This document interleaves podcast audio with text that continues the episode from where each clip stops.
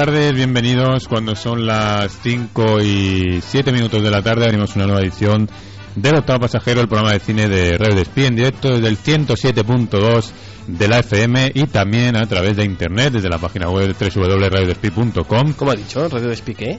Radiodespi.com. No, la, la emisora. Eh, 107.1. Ah, Lo he dicho bien, ¿no? no, has dicho punto dos. He dicho punto 2. Punto 1, amigos. Punto 1 porque ha cambiado la cosa. El día de los disfraces que ha llegado y el señor Marroyán que se ha disfrazado. Sí, de mí mismo. Es un disfraz muy original y que gusta mucho a las, a las chicas. Pero ese- esa es la típica excusa de todos los años de la gente que no nos disfrazamos de ¿de qué vas disfrazado? De mí mismo. Esa excusa yo la, la inventé yo. La inventó usted. Usted va a la oficina de patentes, está mi nombre. Está su nombre allí. Claro. También está la excusa aquella de no, yo para qué me voy a disfrazar, me pongo la goma y ya está. La goma. La goma de la careta. Ah, la de, la de Estaba arriba. usted pensando, La de arriba. estaba usted pensando mal. Esta semana no tenemos a Ana con nosotros, que se ha disfrazado de hombre invisible y está en Oye, Dublín. Pues que he logrado el disfraz. ¿eh? ¿Verdad que sí? Joder. Está en Dublín, dice.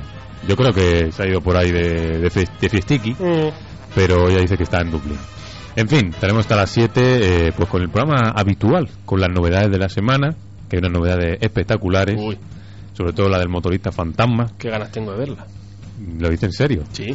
Mm. De hecho, iba a verla ayer, pero no pudo ser y me vi las cartas de Iwo Jima. Ah, yo también la he visto, Sí. mire. Yo también la he ¿Puedo visto. hacer un llamamiento? Sí. Ahora que está tan de moda hacer películas eh, en versión original, Sí, yo vi, la, la penúltima que vi fue Apocalipto, sí, la última que he visto es Carta de Iwo Jima. sí.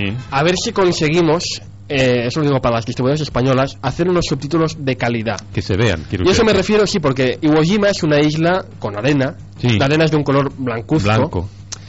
Y los subtítulos son de Blanco. color blanco. Eh, no me enteré de media peli por culpa de no poder leer los subtítulos. No cuesta nada poner unos- una letra un poco que se vea un poco más, con un borde negro o alguna cosa por el En estilo. Apocalipto pasa también que hay algún momento Sí. que sale el fuego Sí, y no, ves, nada. O sea, nada. el trozo que está delante del fuego no lees nada. O sea, no cuesta nada hacer un, doble, Es un que lo- subtítulo. los subtítulos en las pelis de blanco y negro van en amarillo. Claro. Y en estas pelis tendrían que ir también en amarillo, pero bueno. Otra cosa curiosa es lo que dice usted de que Iwo Jima, eh, Cartas de Iwo Jima es la- una nueva película que se estrena solo en versión original subtitulada, solo. Solo. Me parece muy bien que esté en versión original, pero Ni siquiera han doblado a los americanos. nada, pero hay un pero para mí que es que me parece muy bien que esta película se vea en versión original, pero ¿por qué no se ven todas en versión original? O sea, yo prefiero escuchar a Anthony Hopkins en versión original con todos mis respetos que a los japoneses de Cartas de Iwo Jima. Bueno, pero para eso hay cines dedicados a ello. También, pero quiero decir que es, todas, todas las salas que estén en Cartas de Iwo Jima, todas son en versión original. Sí, Incluso cines que nunca dan una versión original. cierto es. De todas maneras, no nos podemos quejar, al menos aquí en Barcelona, yo creo, con el tema de la versión original, porque los que nos gusta la versión original y queremos ver versión original, tenemos varios cines Eso sí. buenos, muy buenos, para poder disfrutar del doblaje original de las películas, que no pueden disfrutar en muchos sitios. Dicen que usted quiere ver el motorista fantasma por Eva Méndez. Bueno, eh, no diré que no, pero... No, yo a esta chica no le veo el qué, ¿eh? O sea, Bueno, sí, no es tiene- aquello... tiene un puntito que me, me- Tiene un puntito, pero a mí no me, va, que no va. me llama demasiado. De todas maneras, piense que usted a mí me gustan los cómics y natural que Ya, quiera. ya, ya, pero que viendo el tráiler, aunque a usted le gusten los cómics, dice, madre mía. Hombre, también he de decir mía". que soy fan de los cómics y no, no fui a ver al cine ni Electra ni El Castigador, Ah, porque me temía la, ah, la temía, pues, Pero es que sale Nicolas Cage Uy, y soy un fan de este hombre. Con la peluca. Yo con soy la el, con el peluquín, yo soy un gran fan de este hombre y quiero ver eh, su caída a los abismos antes de su retirada, que dice que se va a retirar, pobre. Se va a retirar, ¿no? Que va a hacer ahora... de director, eh, va a ser director. No, he leído que tiene un proyecto que es hacer eh, el personaje que hacía Mickey Mouse en Sí, Fantasy. tiene proyectos. Pero él dice que dentro de tres o cuatro años se retira y se va a dedicar solo a dirigir. Ya Así veremos. que qué mejor que ver su caída a los abismos con pelis como esta. Hablaremos también en el ojo público de Apocalipto, que la comentaremos los dos y habrá polémica de baratillo, porque a usted creo que no le ha gustado demasiado. No, yo no es que no me gustara, yo es lo que dije la semana pasada, no me Que la, no se creí, la creía. No me la creía. A mí en Cartas de Iwo Jima hay algunas cosas que también me También, cuesta también hay cosas ¿eh? que no se creen. Sí, sí. También hay cosas que dice, madre mía, no sé yo si esto fue así, pero bueno. También hablaremos de Más extraño que la ficción, una película donde el protagonista no se cree que él mismo es personaje de una novela. Que esto choca un poco porque se oye narrando su propia vida a alguien. Aquello de. Y, y el señor Fun se levantó por la mañana y se acercó a la ventana. Y usted se está levantando y acercando a la ventana y dice: ¿Y esto que estoy oyendo qué es? En fin. Eh, daremos un repaso por las noticias de la semana, tendremos el repaso a la taquilla y el señor Saeva, Maese Saeva, me ha dicho que tiene una película ahí en la recámara será la sección Las películas de Maese Saeva. No sé, me ha dicho qué película es, pero bueno, lo reservaremos para luego. Puede ser algo impresionante.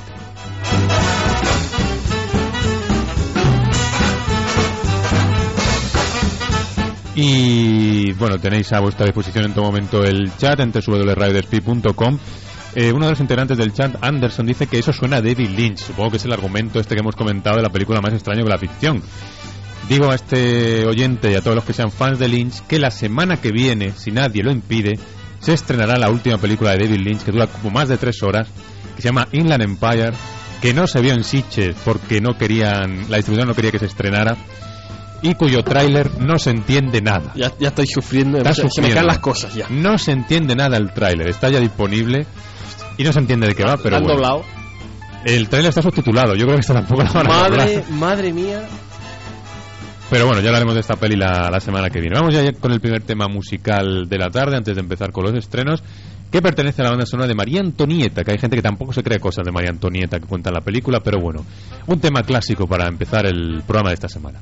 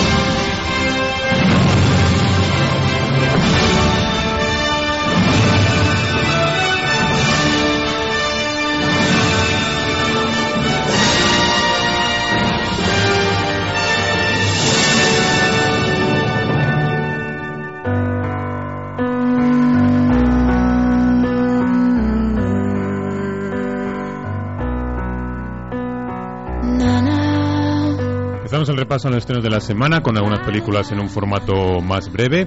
Eh, todavía está presente en las carteleras con Infiltrados el actor Mark Wahlberg, eh, que interpreta en Invencible a un aficionado más de los Philadelphia Eagles que aspira a jugar en la Liga Profesional de Fútbol Americano. Mucho nos tememos que esta será otra de esas películas tan previsibles que solo recomendaríamos a los que se tragan cualquier deporte o a nuestro peor enemigo.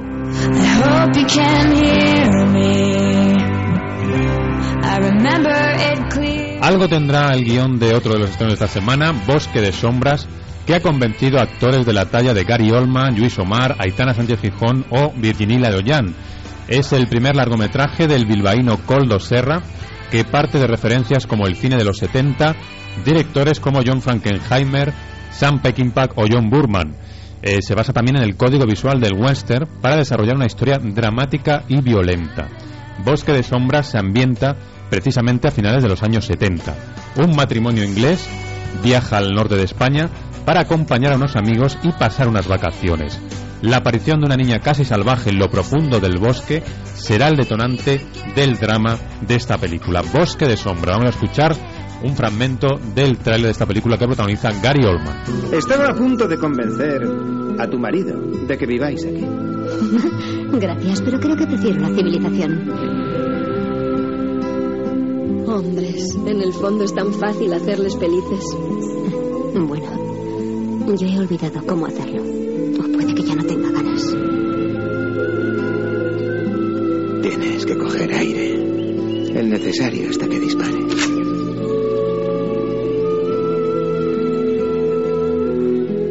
Ahora solo estamos él y yo. No existe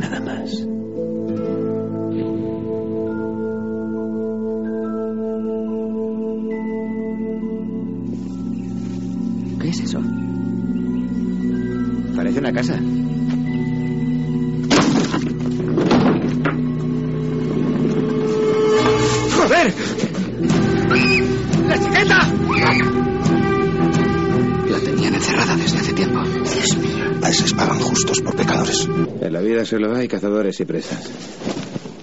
Es la única puta realidad.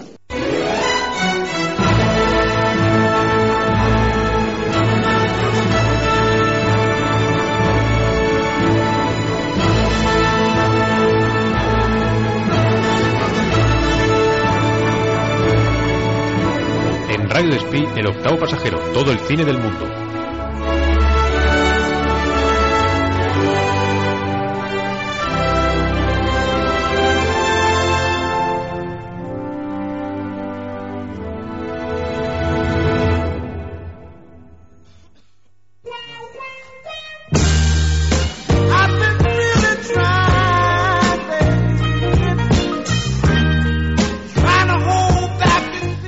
Bonita música. Ay. Qué música. ¿Cuántas veces se enrolla usted con esta música? Ah, uy, si le contara. Ay. Si le contara. Lleva en el coche ahí en una cinta non-stop. No, que ya tengo radio nueva. Ah, vale. Y ahora pongo una selección de los mejores hits del amor. Ay, qué bien. Y vamos, las tengo derretidas en mis manos. Pues qué mejor forma de empezar esa putroñosa fiesta de San Valentín, ¿eh? Ay, qué bonita. Que viendo una peliculilla de... que yo, llama- yo subtitularía como ¿Por qué le llaman amor cuando quieren decir sexo? Ya estamos. De verdad.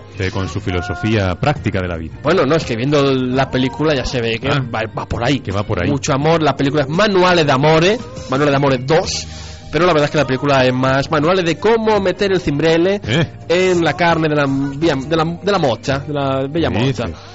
Mozzarella. Bueno, eh, de Amores 2 es la secuela de esa comedia italiana de enredos amorosos y no tan amorosos que se estrenó hace dos añitos ya, el 2005. Eh, como la precuela, la película narra cuatro historias. La típica película de, de vidas cruzadas. ¿no? Otra más. que tanto gustan a Ana, que siempre dice, "Ah, me gustan mucho las películas de vidas cruzadas. Qué pesadas Pues son esas películas. Son ¿eh? pesadas, pues esa también. Pues cada historia gira alrededor del amor. Ay. y de algo más. Y son un poco sui generis. Mira, yo le cuento un poco las cuatro historias. A ver.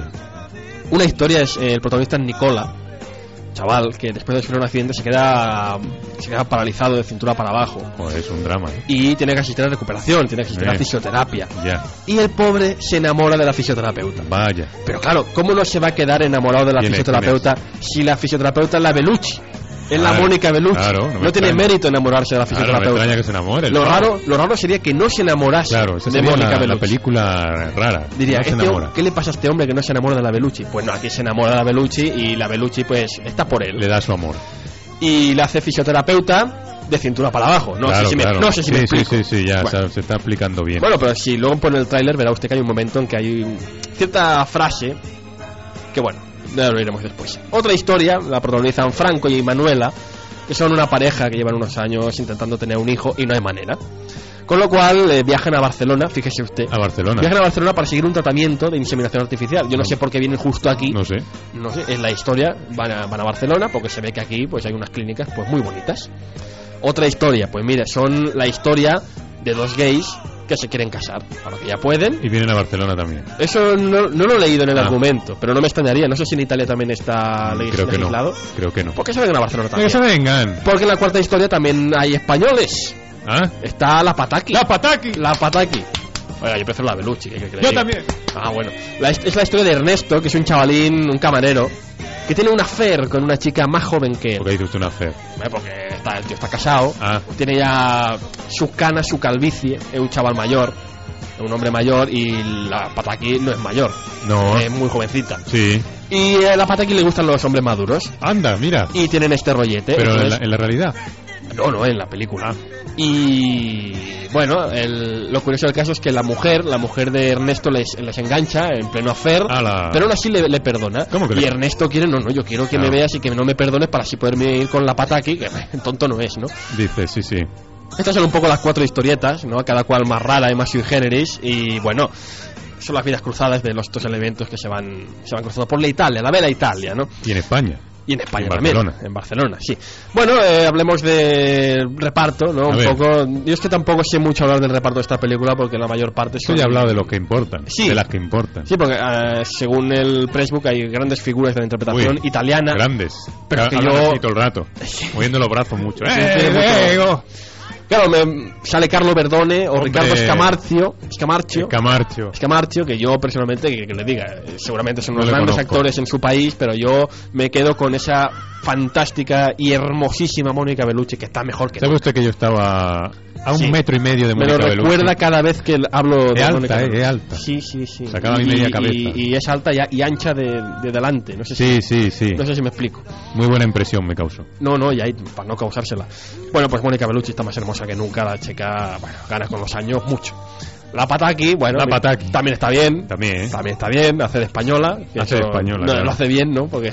Y otros italianos de prestigio que, bueno, yo personalmente pues no conozco. Dirige la película otro director italiano, dicen que de prestigio, como es Giovanni Veronesi. No sé quién es. no, bueno, ella dirigió la, la, primera, primera. la primera entrega, Manuale d'Amore, y es un prolífico director del cine italiano, porque ha hecho buah, películas para y vender. Y ahora nos llega esta Manuale d'Amore 2, que bueno, es divertida, es de risa, es para reír. Tenemos un fragmento, no es el tráiler, es un fragmento de una de las escenas de la película Manuale d'Amore 2. Oye, no pierdas los nervios. Estabas tonteando. Estabas tonteando con la camarera. Será No, que nos vayamos. no, no, Franco, no nos vamos a casa porque tendríamos que irnos. ¿Tienes miedo? ¿Te da miedo que la gente lo sepa? No, continúa. Continúa. Señora, para poder tener un hijo como el suyo, nosotros tenemos que recurrir a la fecundación asistida. Lo siento, señora. Sí, tenemos que recurrir a la fecundación asistida. ¿Y qué tiene de malo? No, no tiene nada de malo. ¿Qué va a tener? A mí me están martirizando, señores. Me están martirizando. Ecografías endovaginales me pinchan la barriga. Bombardeos de hormonas, pim pam pum. ¿Y saben por qué todo eso? ¿Saben por qué tengo que aguantar todo eso? Porque este hombre tiene los espermatozoides pequeños y medio gilipollados. ¡Hala! Ya lo he dicho. Vámonos a casa. Ya nos hemos puesto bastante en evidencia. Van despacito. Así, van dando un paseíto.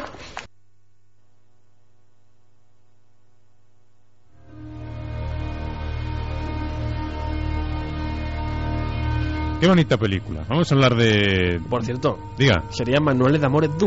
Due, Due. Pues Due. sí, Due. Hablamos de otro estreno que si esta era una película de reír, esta no es de reír.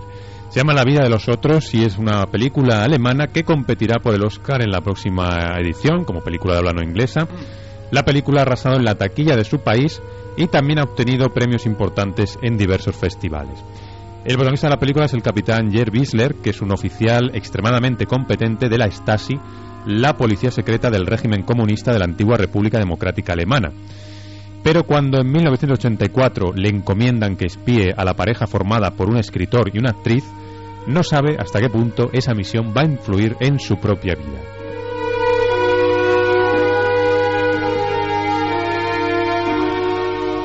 Las películas alemanas que se produjeron después de la reunificación pintaban una república democrática divertida o conmovedora. Todavía nos acordamos de Goodbye Lenin. El director de esta película, de la vida de los otros, recuerda el miedo que sentía antes la gente. Miedo de la Stasi, miedo de sus funcionarios, eh, digamos que vivían en un estado perpetuo de, de- o sea, les espiaban hasta lo más íntimo de, de sus vidas. No había ninguna esfera privada, no había nada que se considerara sagrado, ni siquiera los miembros más próximos de la familia. Se hacían grabaciones de todos los aspectos de la vida. El director, para preparar la película, habló con víctimas de esta, de esta policía, de, de estos espías de la Stasi, eh, gente que fue detenida, que fue acosada, les preguntó sobre a propios agentes confidentes que tenía esta policía y habló también con directores de documentales que habían trabajado sobre estos temas. Los personajes se configuraron a partir de diferentes personas reales, así que seguramente mucha gente de la que ha ido a ver y que ha llenado los cines en Alemania, pues se habrá visto reflejada en, en alguno de estos personajes, alguna cosa que les haya pasado a ellos o algún conocido suyo.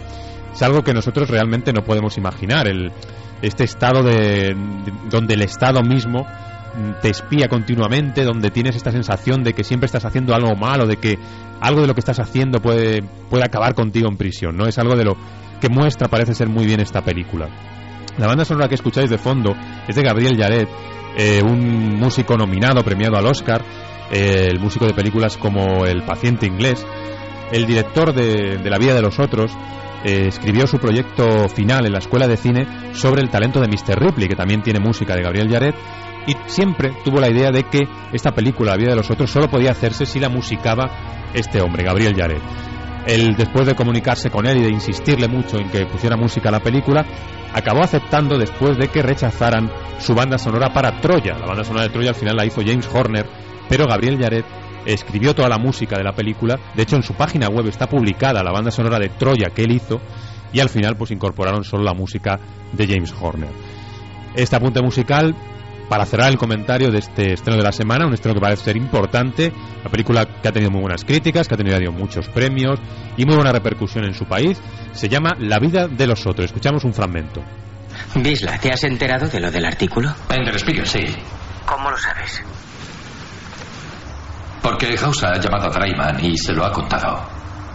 Bisla, esto es muy importante tanto para mi carrera como para la tuya. ¿Sabes si ha mencionado quién puede estar detrás? ¿Tienes alguna idea?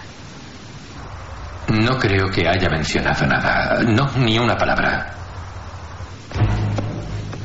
El día 27 un editor de Der Spiegel cruzó el control de la calle Bornholma con un nombre falso y permaneció cuatro horas aquí. Nombre verdadero, Grigor Hessenstein. El departamento sexto le siguió hasta Prenzlauer Berg y luego le perdió la pista. ¿Sabes si se vio con Georg Dreimann? No lo habría anotado en el informe. Sí, pero sospecho que el texto lo redactó un escritor. Me extrañaría mucho equivocarme. Aguza bien el oído.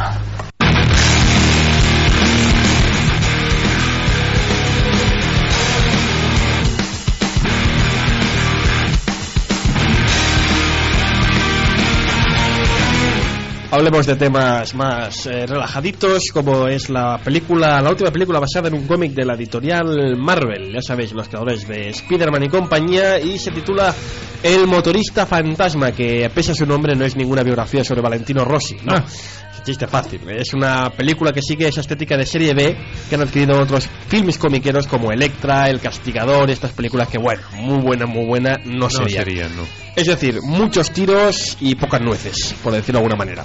Como la mayoría de estas películas, adaptan de una manera muy libre, muy liberal, la historia original del cómic, con muchas licencias artísticas por parte de los guionistas, que no suelen gustar demasiado al típico espectador friki. Es, la típica escena que hemos visto mil veces, vamos a ver una peli basada en un cómic, y en medio del cine el típico friki que se dedica a chinchar y decir, esto no estaba así en el Esto cómic. no era así en el Esto cómic". no era así en el cómic. Una vergüenza, hombre. Vaya mierda de película Sí, sí. que han hecho. Todos hemos conocido a gente de esta. Todos, todos. Yo, de hecho, en algún momento yo me he Te has convertido ido, en... te has ido Yo he así. sido, pero ya no, ya Esto no. no era así, Hulk no hacía eso. Ya no, antes lo era, ya no, me he curado. El prota es el primer motorista fantasma de los cómics, Johnny Blaze, que es un famoso acróbata con las motos, que un día decide vender su alma al diablo a cambio de proteger a su familia, los que más quiere. Ah, Pero ya sabemos, por la experiencia que nos dan muchas novelas y muchas películas, que esto de hacer tratos con el diablo no suele ser muy productivo. porque el diablo tonto no es. No. Y desde entonces, por las noches, Johnny se convierte en un espectro que vaga con su moto ¿Qué dice? por la ciudad, El chico de la moto. el chico de la moto persiguiendo a los demonios que le ordena su señor. Se convierte en una especie de cazarrecompensas de ultratumba. Una estampa terrorífica. Madre Pero. Johnny, pese a que tenga estos poderes malévolos, sigue siendo una buena persona, es un buen tío, ¿no? Y decide utilizar sus poderes para defender a los inocentes. Claro, eso no le gusta demasiado al diablo que le dio su poder, con lo cual ya la tenemos liada. Ya la tenemos liada del todo. Ahora tenemos aquí la moto que nos arranca. Nos arranca la moto. Venga, dale, dale. Ahí va, ya se va. Adiós, motorista. Adiós, adiós, adiós.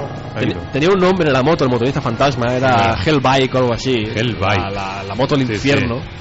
Y es muy, muy infernal, pero bueno, eh, será una moto, pero va subiendo por las paredes, da saltos, es una cosa, Coño, la moto que se la da, cuidado. una cosa espectacular. Joder. En la piel de motorista fantasma se han fundado eh, mi amigo Nicolás, Nick, amigo Nicolás. Nick, que le llamo yo, ¿qué pasa Nick? ¿Qué pasa, Nick? Nicolas Cage, al que no veíamos desde El Señor de la Guerra, ¿no? O- Le vimos en una película hace, hace poco, creo, pero que no tuvo mucha repercusión. En la de. Esa de Wickerman. Sí, Que que se- no- se ha pasado mucha, Sí, sí, no, no la mucha pena. La ¿no? el Saeva solo. Sí, puede ser. Bueno, pues desde esta película que no le veíamos en... De hecho, después de sus últimas producciones, algo más serias respecto a su repertorio, claro, yo recuerdo Señor de la Guerra, recuerdo El Hombre del Tiempo, que eran cosas mm, un poco alejadas de su habitual No repertorio. me nada. Bueno, pero no era su habitual repertorio de tiros y tortas, que es un poco lo que estamos acostumbrados. ¿no? Este hombre ahora vuelve, es curioso volver a ver a Nick en pelis de, de acción, en pelis de tiros y poca materia gris. Justo ahora cuando lo decía al principio parece que quiere retirarse, o al cabo de unos años quiere dedicarse un poco a la dirección, o eso dice, vete a saber. Pero como siempre, el señor Nicolas Cage ha confesado ser un forofo de los cómics, un forofo a muerte, de hecho su nombre artístico viene de un cómic, un cómic Marvel ¿Ah, sí? precisamente, sí, Nicolas, Nicolas no, Cage es el apellido de un personaje Marvel. Ah, Porque él tiene de nombre, el apellido es. Coppola. eh, Coppola, exactamente. Eh, así que ponerse en la piel de un personaje cómico al, al chaval le ha gustado, le ha hecho mucha ilusión, ¿no? Eh, aún así, una gran parte de las escenas, especialmente cuando Cage se convierte en el motorista fantasma, están hechas por ordenador porque la aterradora imagen del motorista es la de un esqueleto en llamas, uy. enfundado en cuero, en plan heviata, que da un miedo, madre ¿Por qué va en cuero si un esqueleto? No lo sé, pero está No tapado, tiene frío debe tener frío. Pero si un esqueleto. No lo sé. La chica de la película la interpreta Eva Méndez. Ay. ¿Qué, ¿Qué quiere que le diga? A mí mm, tiene algo, tiene un no sé gusta, qué, ¿eh? un qué sé yo. te que- gusta ahí. La vimos otra vez en Hitch. Desde entonces no se le veía no a esta señorita. ¿No ha visto usted Hitch? No. Pues no está mal. Pero Eva Méndez, ¿por qué destaca? Bueno, es guapa también, hombre. Bueno, Bueno, la mayoría del equipo, de hecho, ha sido rescatado de otras producciones basadas en cómics Marvel. Más bien diría de las malas producciones Marvel. vaya hombre. O sea, no estamos hablando ni de Spider-Man ni de X-Men, estamos hablando de, por ejemplo, Daredevil. Daredevil. El director de Motorista Fantasma es el mismo, El mismo. de Daredevil, Mark Steven Johnson, que se declara también fan de los cómics. Claro, ¿qué va a decir? No, pobrecillo. Ya fue lo dicho, el director de Nefasta Daredevil, amén de participar en otras puñosas películas como Electra o Jack Frost. Ah, ya Frost. Jack Frost también, este hombre, participa por ahí. Y mm, dirigiendo un poco todo el cotarro de la producción está Avi Arad, que es este hombre que siempre está en todas las películas de Marvel. me suena. Sí, Avi Arad es el hombre que está detrás de todas las series de televisión, todos los dibujos y todas las películas basadas en cómics Marvel. O sea, este hombre lo toca todo y siempre dirige un poco el cotarro. Pero bueno, Motorista Fantasma, peli de acción sin muchas luces. Que bueno, veremos a ver si Nicolás está a su altura No, se, o no no. se ha referido usted, como señalan en el eh, chat, eh, al caniche que lleva Nicolas Cage en la cabeza. Se- esa rata que lleva, rata muerta, que Sí, parece se la pidió prestada a su amigo Bruce. a Burruchaga. Se la pidió prestada a Bruce Willis. A, Bru- a Bruce Willis, pero A Bruce Bruce Willis no, a Bruce Willis ya va rapado completamente, Sí, ¿no? pero en cierto sentido también Lleva la rata. Lleva una buena Ahí, rata, sí, sí. Bueno. Motorista Fantasma, apuesta para los amantes de los cómics y el cine de acción de esta semana. o no. ¿O no? Vamos a escuchar un fragmento. ¿Estás bien? Sí, estoy bien. Noto como si me ardiera el cráneo, pero estoy bien. Gracias por el agua. ¿Has visto mi moto? ¿He dicho algo gracioso? Irónico. Aquí nos encanta la ironía. Junto al cobertizo. Gracias. Pues sí. ¿Qué? ¿Te preguntas si tu moto parece normal? Pues sí. Y la respuesta a tus otras preguntas. Lo de anoche ocurrió. No fue una pesadilla. Y volverá a ocurrir de nuevo. ¿Quién eres? La cuestión es, ¿quién eres tú? Tú eres el motorista, el motorista fantasma. Acostúmbrate, chico, te será más fácil. Ahí está, ahí está, ya le dices. ¿Tú quién eres? Motorista fantasma. Es que yo esta peli la veo muy cutre, ¿eh? Yo el tráiler no me gusta nada el tráiler. Es que me da, cutre. me da un miedo, va a ser peor que Electra y el castigador juntas. Eh, lo estoy viendo ya. Bueno. bueno. pues nos queda una peli, Cartas desde Iwo Jima, que hablaremos de ella después de la publicidad.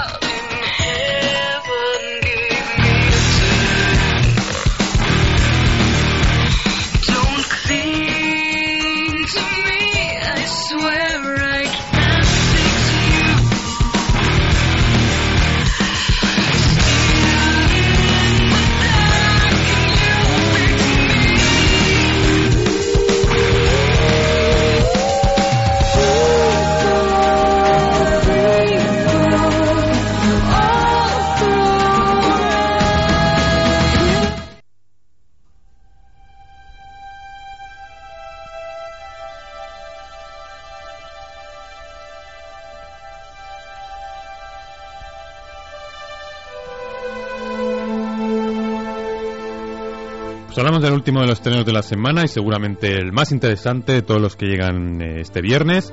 Cartas desde Iwo Jima, eh, donde Clint Eastwood eh, completa su visión de la toma de la isla de Iwo Jima con esta película donde lo que hace el director es mostrar a un ejército completamente opuesto al visto en banderas de nuestros padres. La película ha obtenido mejor acogida crítica, más premios que su hermana, pese a estar hablada en japonés en un 95%, prácticamente toda la película es en japonés, eh, y cuenta, pues, como rostro más conocido con el de Ken Watanabe, este actor que salía en El último Samurai y en más películas, en Memorias de una Geisha también tenía un pequeño papel. La película se ha rodado con una cuarta parte del presupuesto de la primera parte y en solo 32 días. La película se centra básicamente en tres soldados japoneses de diferentes procedencia, diferente rango, que, integra- que integran el ejército que defendió la isla hasta su caída durante 36 días de 1945. Eastwood eh, pidió que el guion se basara en los diarios del general encargado de la defensa de la isla, el general Kuribayashi, en los que éste pues escribía durante el asedio, durante la batalla, cartas a su familia, especialmente a su, a su hijo, que aún era un bebé. Eh, se basó, digamos, en las cartas que él escribía mientras estuvo en Estados Unidos. Eh, pues hay un momento en la película en el que sale que vaya una recepción y tal. Y también toda esa serie de cartas que encuentran al principio de la película y que él y el resto de soldados escribían a sus familias. El guion se escribió originariamente en inglés y se tradució al, se tradujo al japonés en tres versiones distintas y la película acaba combinando todas las versiones. El resultado fue fruto de una exhaustiva investigación tanto de los guionistas como del propio Clint Eastwood que se interesó tanto por, eh, digamos, algo que no se ve habitualmente, en este caso, digamos, la visión de, de la guerra desde el bando perdedor, se interesó tanto por este tema que pidió que le tradujeran eh, diversos libros japoneses eh, que le habían interesado y que no había traducción en inglés, se lo tradujeron especialmente para él. El reparto, como en la anterior entrega, se ha formado pues después de un eh, elaborado casting eh, de actores pues muy poco conocidos, prácticamente no, no conocemos a ninguno de los que aparecen en la película. ¿O usted sí? ¿Es Sí, alguno? a mí me hace mucha gracia porque precisamente veía una serie japonesa hace un tiempo y el, el protagonista de esa serie, una serie que tuvo su relativo éxito en Japón, es el protagonista, el, el chavalín, el chavalín. O sea que son actores, claro, que no conocemos. Es un poco como Anore de Amore, ¿no? Son personajes muy conocidos, bueno, que en Watanabe sobre las presentaciones. Pero los actores japoneses que hay sí son, son conocidos, naturalmente solo en Japón. O sea, no han cogido a Mindundis, por así decirlo, han cogido gente que tiene su carrera dentro del, del mundo japonés. Claro, pero es aquello que fuera de Japón Claro, sí, por eh, supuesto. Son rostros con los que te puedes identificar con el personaje y no con el actor. Claro, seguramente en Japón será diferente porque sí que le sonarán las caras. Pero es un poco lo que pasaba en Banderas de nuestros padres, donde había dos o tres que sí que eran más conocidos y que sonaban más sus caras, pero el resto no. Esto podían pasar por aquello, como los, eh, los soldados del, pelotón. Eh, tenía muy claro que también era muy importante, además de que el reparto se adecuara pues, a esta búsqueda de rostros poco conocidos, eh, que también la figura de este general, que es un poco el centro de la película, eh, pues fuera un actor importante y que funcionara en el papel. Él recordaba el trabajo de Ken Watanabe en las películas eh, que hemos comentado anteriormente y también una impresión que él tuvo personal de este hombre eh, durante una entrega de premios, creo que una fiesta antes de los Oscar, que le conoció y que pudo hablar con él y que se ve que ya en aquel momento ya dijo, pues con este tío yo a ver si puedo hacer alguna película tal, no sé qué, ya se ve que le causó muy buena impresión. El actor, Ken Watanabe, preparó el papel leyendo las cartas del personaje real, unas cartas que le dio su propio nieto, el nieto de este, de este personaje, y muchas de ellas pues dice que estaban escritas a lápiz y tal, y pues ahí pudo leer realmente este hombre pues cómo pensaba y cómo, cómo, cómo escribía a su familia. La mayor parte de la película se rodó en Malibú, no se rodó para nada en, en Japón. Y aunque el equipo se trasladó a Iwo Jima, eh, no pudieron filmar allí porque no obtuvieron los permisos. Simplemente se trasladaron, subieron al monte Suribachi, que es el, este monte donde se alzó la bandera, eh, y dice que todo el equipo pues sintió una gran emoción al subir allí y que se ve que plantaron también como dos banderas, porque claro, el equipo mayoritariamente era japonés, pero había también el equipo americano y un poco los dos intercambiaron banderas, ¿no? Ahí arriba, de que fue un momento muy bonito. Aunque las dos películas cuentan historias muy distintas, desde diferentes perspectivas, más que distintas, desde diferentes perspectivas y en diferentes idiomas, eh, dice Clint que las dos son el tributo a aquellos que perdieron su vida en ambos bandos del conflicto. El director espera contar las dos caras de la historia y, con suerte, mostrar colectivamente una nueva forma de mirar ese momento, dice, de profunda repercusión en nuestra historia común. Esto es lo que dice Clint sobre la película. No tenemos fragmento porque, claro, la película está no se ha doblado, o sea que no hay ningún fragmento, sería ya eh, que lo hubiéramos doblado nosotros. Está todo en japonés, no voy a poner un fragmento en japonés. Usted a lo mejor entendería algo, pero los demás cosillas, pero... no entenderemos nada, entenderemos... Usted ha visto la película, yo, Yo también la la, película. comentaremos ampliamente la semana que viene si acaso, pero bueno, un primer apunte puede usted dar. Yo creo que lo más importante es que ya va bien que de vez en cuando, al margen de la calidad o no calidad de la película, que se hagan películas de estas bélicas, pero que nos demuestren que la guerra es una mierda, porque lo es que no hay honor ni hay nada. Y yo creo que la película refleja muy bien, porque se te queda el cuerpo muy mal, porque ves el fanatismo que tenía esa gente, lo ves de primera mano, ves el fanatismo absoluto que seguía esa gente con el- su imperio, el imperio del sol naciente, y da hasta cierto asco. Y es terrible. Vamos, muere hasta el apuntador, no hace falta, no es ningún, no estamos chafando Claro, nada. es que viendo la primera bandera de nuestros padres, ya sabes un poco lo que va a ir pasando por lo que encuentran eh, los americanos al, al llegar allí, ¿no? O sea, todo lo que tú has visto, pues y también se agradece que haya directores que apuesten por eso, por poner también el, que yo creo que es mucho más interesante desde un punto de vista de la historia, el, el lado del, del, perdi- del- del vencido, del que ha perdido. Yo creo que es muchísimo más interesante que no el de los vencedores. Y sobre todo eso de que realmente una película que refleje lo que es la guerra en sí y no esa, esas, esas, esas películas putruñosas que te ponen a la guerra como los grandes héroes, los grandes, eh, grandes seres, seres honorables, en fin, no. Que, Bueno, en la, en la primera película, en la primera película él mostraba más lo que es un héroe y decía un poco, venía a decir que un héroe era pues el que luchaba al final por sus compañeros, que no luchaba ni por su país ni nada de esto, sino que luchaba por los compañeros que tenías al lado, ¿no? O sea, ayudándoles y tal. Y en esta, En esta también hay cierto grado También, hacia el final de la también. película. Sí. y en esta yo creo que muestra más que tanto los unos y los otros son los mismos, porque hay un momento muy bueno que es cuando cogen a aquel soldado americano y leen la foto de la, la foto, la carta que, le, que envía su madre, como todos los que están allí, los soldados japoneses, pues piensan, pues si es que nosotros es lo mismo, o sea, Sí, se dice, mi- mi- su- nuestras madres hubiesen escrito lo mismo. Claro, hubieran se dan cuenta, después de haber estado durante años en una publicidad de que los americanos son unos bárbaros, que son unos, unos desgraciados, se dan cuenta de que no, de que en el fondo todos son los mismos. Y es eso, que sí, tanto americanos como japoneses, es que eran las mismas personas. Pero bueno, la guerra ya se sabe que estas cosas no, no interesan para la, para la guerra, en fin. Ya hablaremos más en profundidad de la película. Yo le, po- le pongo más de un pero, que es que Clint Eastwood Sí, bueno. es un poquito ingenuo también en la película y algunas cosas que muestra están un poquito hay- forzadas para hay- mostrar al japonés muy bueno, muy Hay bueno. cosas que no se creen. No se cree demasiado, pero bueno. Una película muy recomendable de todas maneras y que pues puede ser una buena experiencia. Hay cines donde se proyectan las dos películas, aquello de ver primero Banderas de nuestros padres y luego esta. A mí me gusta más esta, pero tampoco me parece excepcional ni para tantos premios que está llevando y tanto reconocimiento que está obteniendo. Pero creo que es mejor que Banderas de nuestros padres porque es más emotiva o más emocionante dentro de lo que cabe, ¿no? Sí, lo que le comento, que lo que, lo que digo, el, el lado del, del vencido, es, desde un punto de vista de la historia, es no solo más emotivo, yo también creo más interesante. Tiene mucho más, le puede sacar mucho más jugo. Claro, yo creo que en cierta medida se lo saca, pero hay peros, que los comentaremos, pero en, de- en general, el lado emotivo, yo creo que está logrado, está bien hecho. Bueno, pues vamos, vamos a ir a hablar de, ahora sí, en el ojo público, de otra película eh, que también busca la, realidad y, en fin, eh, la versión original también, solo únicamente estrenada en versión original.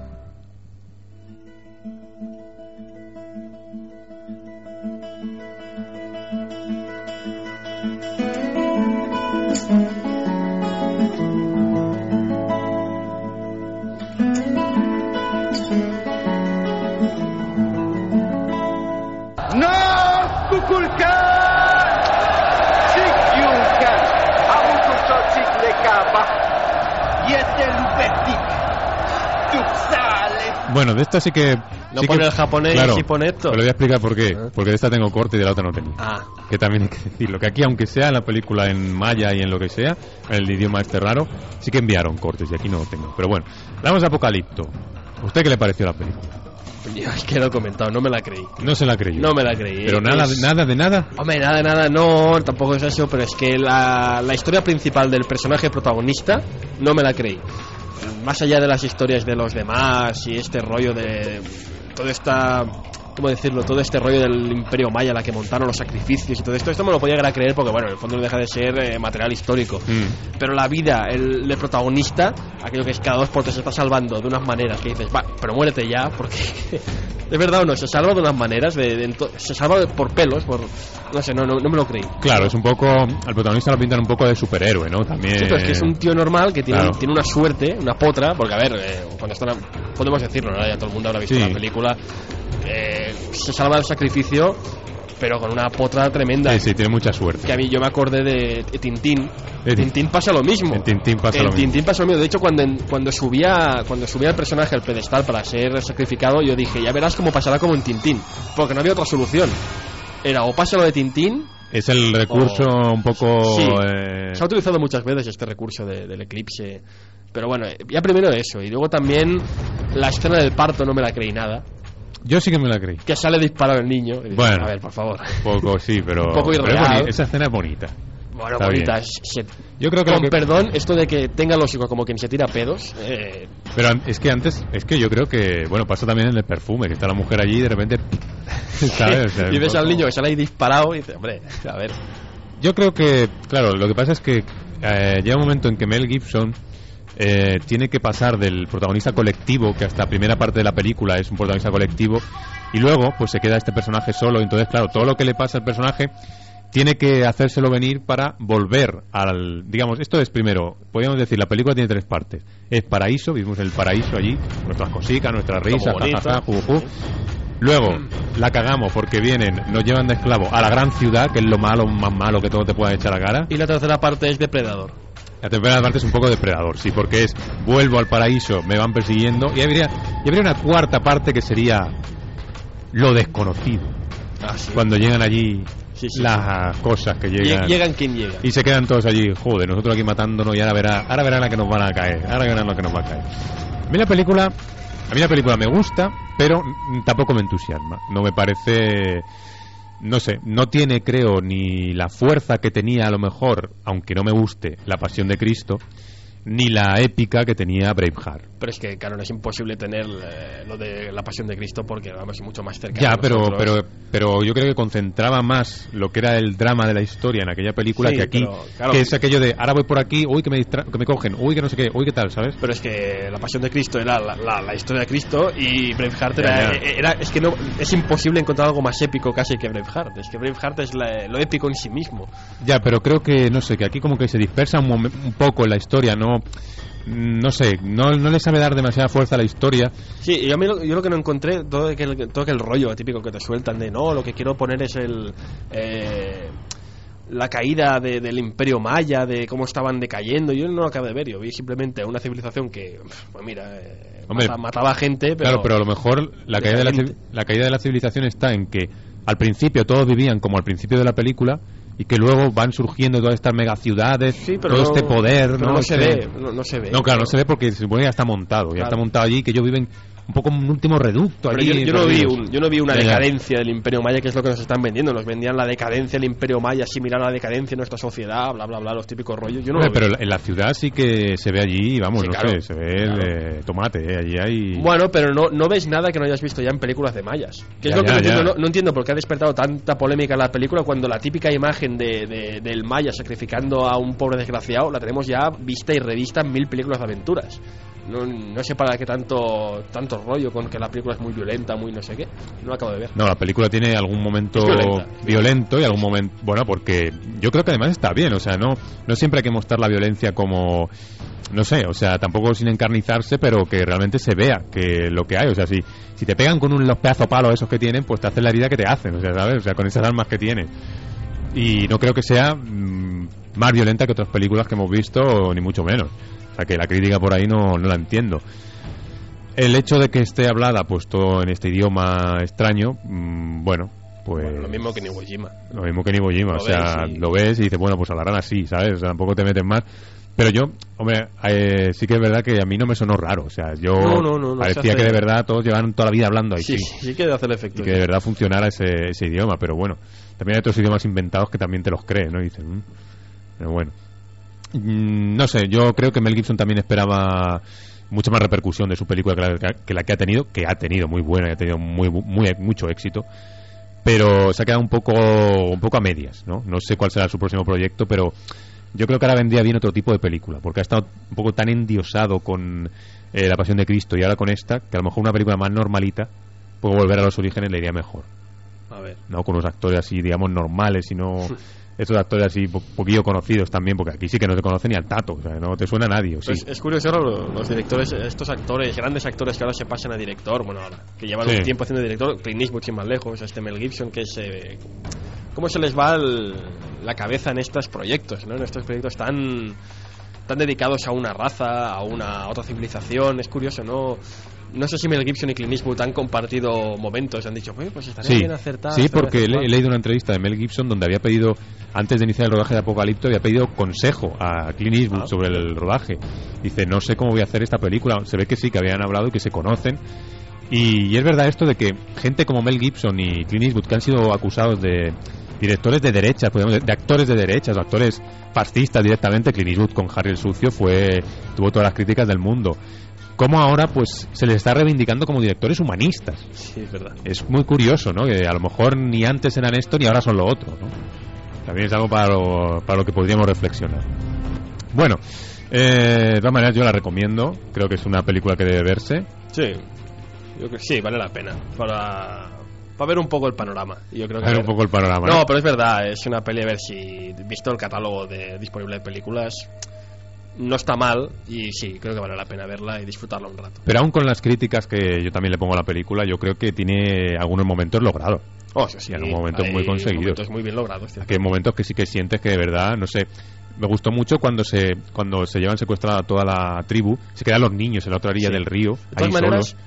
no sentí la misma rabia por la humanidad que siento en Iwo Jima, que me daba asco la civilización humana y lo que es capaz de llegar a hacer el hombre, que en, que en esta película. Porque, no sé, no sé, es diferente. Es es diferente, porque, claro, es. eh, no sé, es una violencia un poco, podríamos decir, más natural que esta, que es la violencia de las armas, de los tanques, de. de en fin, de, a- de aniquilar al adversario, ¿no? Que aquella es, pues mira, ahora venimos aquí y te secuestramos porque mira, esto es lo que hacemos, que nos lo creemos, ¿no? Un poco. En fin. Nos iremos con el informativo de Com Radio, volveremos en la segunda hora. Nos queda todavía hablar de muchas cosas, de las noticias, la taquilla, la sección del Saeva, que está ahí cocinando a última hora.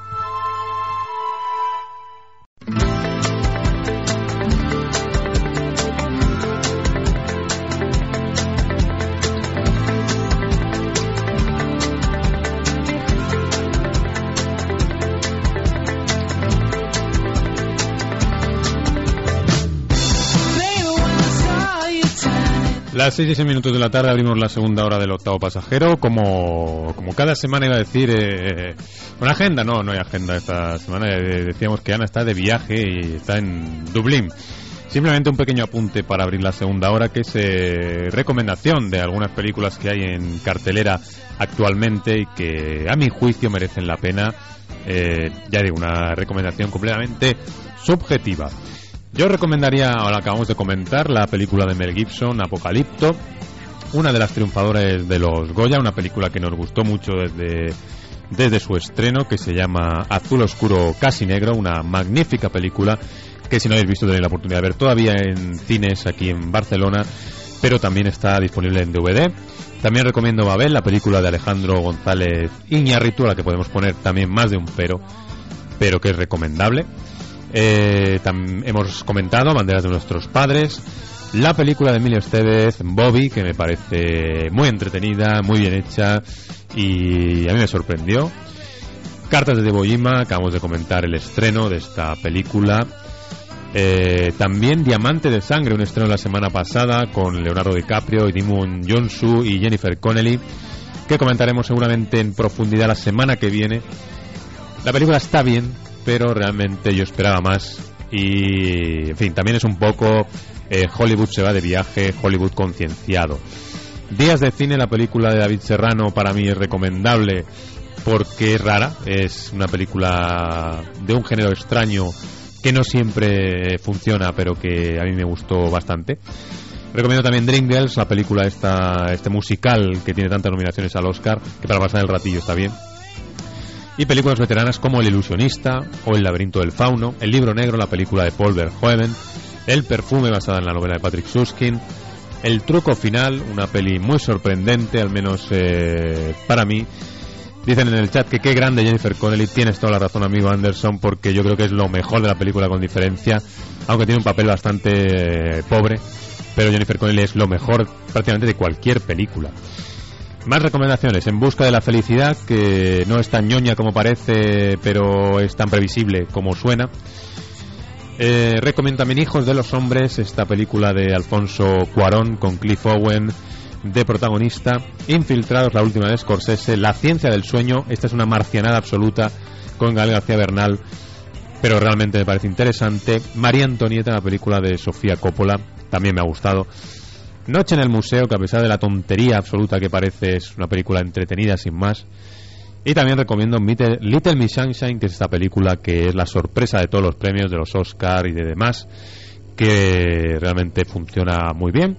Y las últimas recomendaciones son para The Queen, la película de Stephen Frears, también multipremiada, y Volver, la película de Almodóvar, que todavía se puede ver en cines.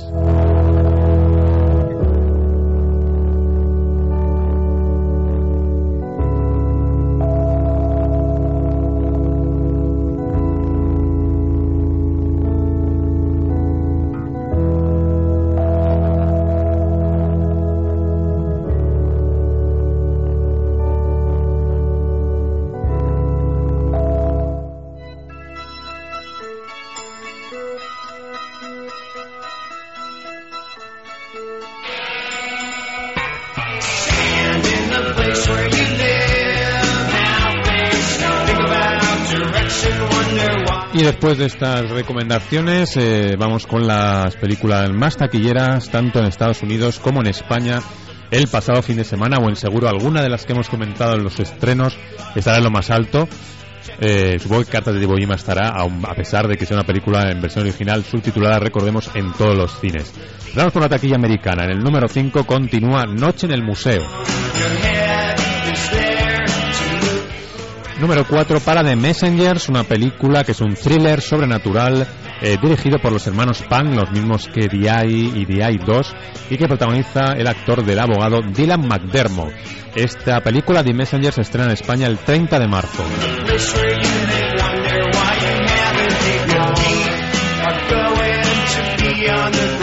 Número 3 para Porque lo digo yo, una comedia romántica que protagonizan Diane Keaton y Mandy Moore, eh, donde Diane Keaton es una madre sobreprotectora que quiere ayudar a su hija a encontrar el hombre perfecto.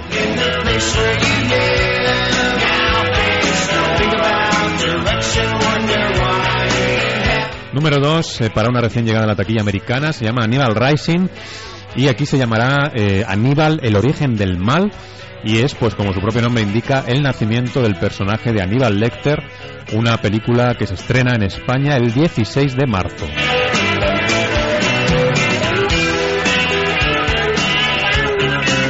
Y en el número uno, la película que triunfa en la taquilla americana el pasado fin de semana es la nueva película de Eddie Murphy. Eddie Murphy, recordemos que tiene nominación al Oscar este año. Y su nueva película se llama Norbit y él interpreta tres papeles. Interpreta a un hombre, a su mujer gordísima y a otro tío que pasa por ahí. O sea, Eddie Murphy hace tres papeles, un poco como hacía en el Doctor Chiflado, el profesor Chiflado. Pues aquí vuelve a hacer más de un personaje en esta comedia eh, que triunfa en la taquilla americana, se llama Norbit.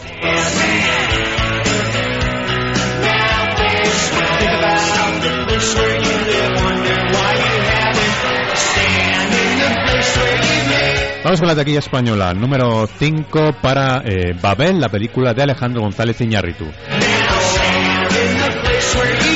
Número 4 para una sorpresa que se ha colocado en lo más alto de la taquilla, la comentamos la semana pasada y no le damos dos duros.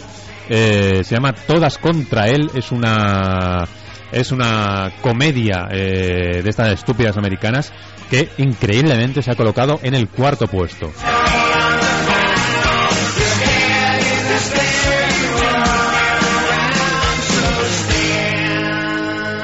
Y efectivamente, como algunos han acertado en el chat, la sintonía que suena durante la taquilla es de la serie aquella Búscate la vida, eh, con Chris, eh, no sé cómo se llama el actor, eh, pero bueno, es un tema de un tema de REM, del grupo REM que cogieron como sintonía de esa, de esa serie que efectivamente daba Canal Plus hace muchos años. Continuamos con el repaso de la taquilla. En el número 3 está la película de eh, Eddie Murphy en bus, Eddie Murphy no, de Will Smith en busca de la felicidad. Número 2 para Noche en el Museo.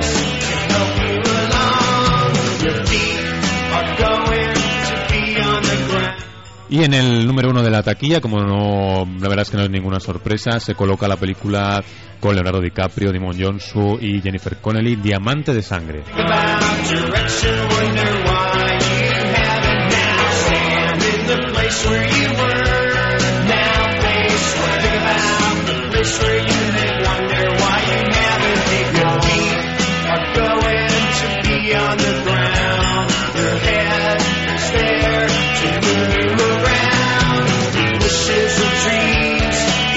Y esas son las películas que, como decimos, más triunfan en taquilla eh, este pasado fin de semana.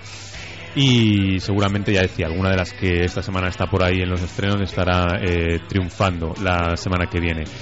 Vamos a irnos con un eh, tema musical del grupo The Strokes y que se llama You Only Live Once antes de eh, ir con las noticias de la semana.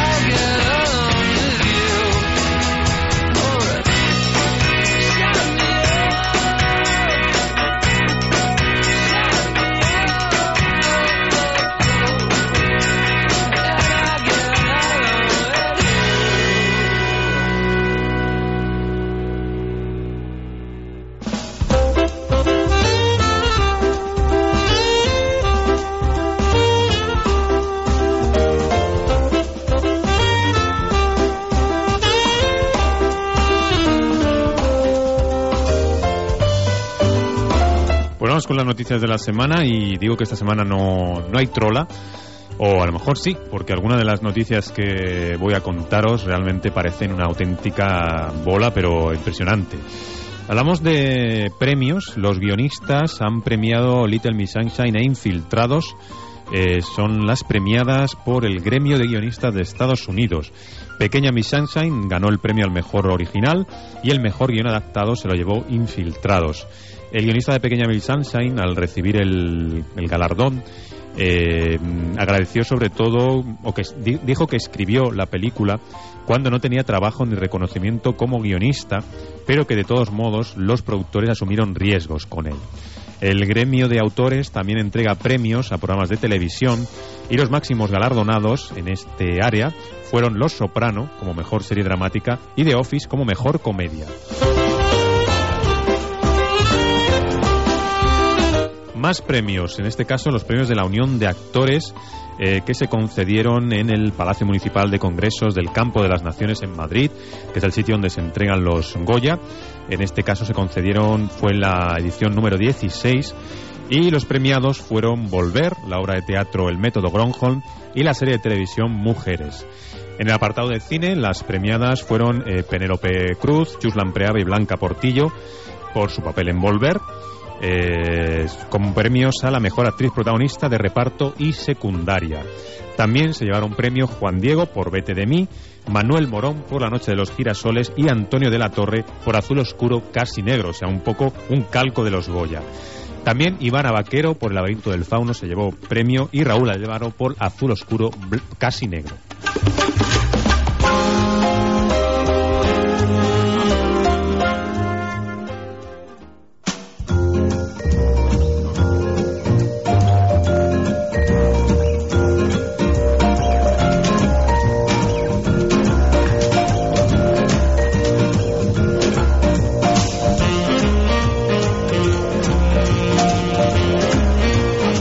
Noticias que han, eh, que han tenido lugar esta semana. Eh, una noticia que parece realmente una amenaza y es que la revista Variety ha confirmado el rumor que rondaba las eh, redacciones la semana pasada sobre la unión de Ben Stiller y Tom Cruise en una película que se llamará The Hardy Men, una película de la Fox que dirigirá Sean Levy. Una, se trata de una comedia de acción que se basa en una serie llamada del mismo nombre, de Hardy Boys, y que reunirá a Ben Stiller con el director de noche en el museo después del gran éxito que ha tenido esta película. Se rumorea que los actores también han estado discutiendo la posibilidad de realizar otra película que se llamaría Tropic Thunder y que dirigiría Ben Stiller.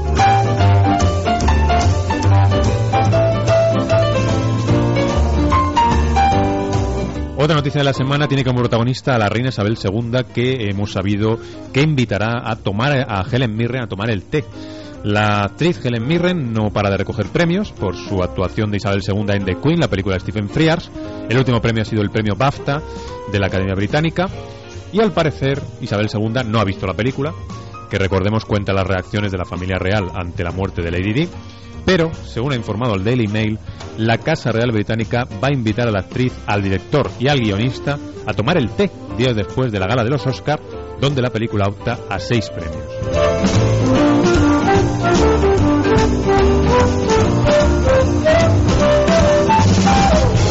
Hablábamos de los premios BAFTA, donde de nuevo eh, Helen Mirren se ha llevado premio. Pues eh, los premios, estos premios que son como los Oscar o los Goya, eh, para, pero en el Reino Unido, han premiado en este caso o han, han, han visto como el pulso entre Almodóvar y El laberinto del fauno se decantaba a favor de Guillermo del Toro. La película El laberinto del fauno obtuvo tres premios de la Academia Británica de Cine, incluido el de mejor película de habla no inglesa. Almodóvar con Volver era el favorito, pero la película, por la que también estaba nominada Penélope Cruz, no recibió ningún premio. La mejor actriz fue para Helen Mirren por eh, The Queen. Esta película tenía además 10 nominaciones. Se llevó también el premio a la mejor película. Los pronósticos se cumplieron con Forrest Whitaker, que fue elegido mejor actor por su papel en El último rey de Escocia. Esta película, El último rey de Escocia, se estrena en España la semana que viene y se llevó otros dos premios BAFTA como mejor película británica y mejor guion adaptado. Como mejor actriz promesa fue galardonada Eva Green eh, por su papel en el último Bond, eh, Casino Royale. Otro británico, el director Paul Greengrass, eh, fue nominado, fue galardonado con el premio al mejor director por United 93, el relato del secuestro de uno de los aviones del 11S. Jennifer Hudson se llevó el premio de actriz de reparto por Dreamgirls. Alan Arkin eh, se llevó el premio en la misma categoría por Pequeña Miss Sunshine. Y Hijos de los Hombres de Alfonso Cuarón se llevó dos premios, fotografía y diseño de producción. Otro mexicano, Alejandro González Iñárritu, se llevó el premio para Babel, en este caso por la banda sonora. Y El laberinto del fauno, como hemos dicho, además de ese premio de mejor película de habla no inglesa, se llevó dos premios más bastante merecidos, mejor maquillaje y vestuario.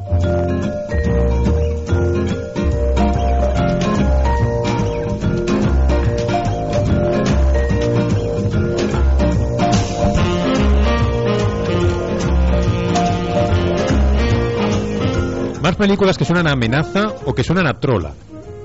Hollywood está preparando una película sobre el grupo Milli Vanilli, ese grupo que recordemos saltó a la, fama porque no cantaban sus integrantes, sino que eran actuaciones en playback. Pues parece ser que el guion eh, va a ser escrito y dirigido por Jeff Nathanson, que es el guionista de Atrápame si puedes, la película de, de Spielberg. Esta película sobre los Milli Vanilli era necesaria realmente, no lo sabemos. Pero parece ser que también va a contar con la colaboración de uno de los integrantes, que se llama Fabrice Morvan, que lleva intentando volver a la música desde hace años. Y también estarán los herederos de su colega, Rob Pilatus, que murió de sobredosis en el año 1998. Ojo a los nombres de los pavos que se llaman Fabrice Morvan y Rob Pilatus.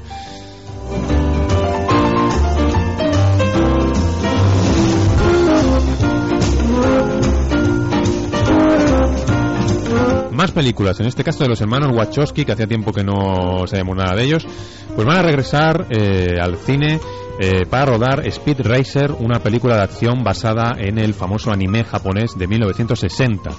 Una noticia que publica Hollywood Reporter y dice que la producción de la película ya está en marcha y el rodaje en Alemania se llevará a cabo en el mes de marzo. Los hermanos Wachowski, que saltaron a la fama con Matrix, eligieron este, este estudio alemán después de rodar allí V de Vendetta. Eh, además de Speed Racer, esta, este estudio alemán, un estudio que se llama Babelsberg, eh, está preparando otra gran producción de Hollywood que es The Bone Ultimatum, una película que de nuevo cuenta con Matt Damon interpretado al agente Bond.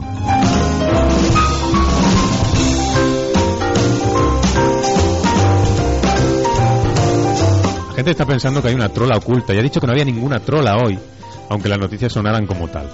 Y acabamos con el Festival de Berlín, que hoy eh, clausura su edición número 57 y que esta tarde, esta tarde noche eh, tendrá ya sus premios. Eh, el jurado que preside Paul Schrader va a entregar esos premios, como decíamos, y las quinielas están pues bastante abiertas. Hemos leído que de las 22 películas a concurso destacan algunas, como una película china que se llama Tuya de Hunxi, una película checa que se llama Yo servía al rey de Inglaterra, o una alemana que se llama Los monederos falsos. Todos los títulos son de verdad, ¿eh? no hay ninguna trola, son de verdad. Esta misma mañana, este sábado, se ha presentado la película de François Ozon, el director de Ocho Mujeres. La película se llama Ángel y cierra la sección competitiva del Festival de, Berlín. La prensa de Berlín apuesta por eh, la película que interpreta Marianne Faithfull y que está dirigida por Sam Garbansky y también por El Buen Pastor, la última película como director de Robert De Niro. Tiene muchas opciones también la película del francés André Téchiné, Le Témoin, eh, y según alguna revista mm, berlinesa, eh, sobre todo el premio se lo podía llevar Irina Palm y esa, esa ya comentada Los Monederos Falsos. En cuanto al premio a la mejor actriz, parece ser que está bastante claro que será la británica Marianne Faithfull quien se llevará el premio. O también se habla de eh, Marion Cotillard, que interpreta a Edith Piaf en la película que abrió el Festival de Berlín. También hay algunos rumores que dicen que como cada año el Festival de Berlín se podría descolgar con alguna sorpresa y premiar alguna película que no esté en las quinielas.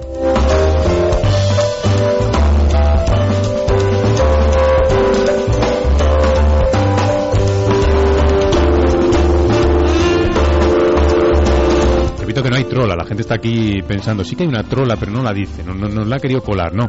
No hay ninguna trola, todas las noticias son verdad, pero es verdad que hay muchas absurdas, como ese eh, posible, esa posible película del grupo Milli Vanilli, o que Ben Stiller y Tom Cruise hagan una película juntos.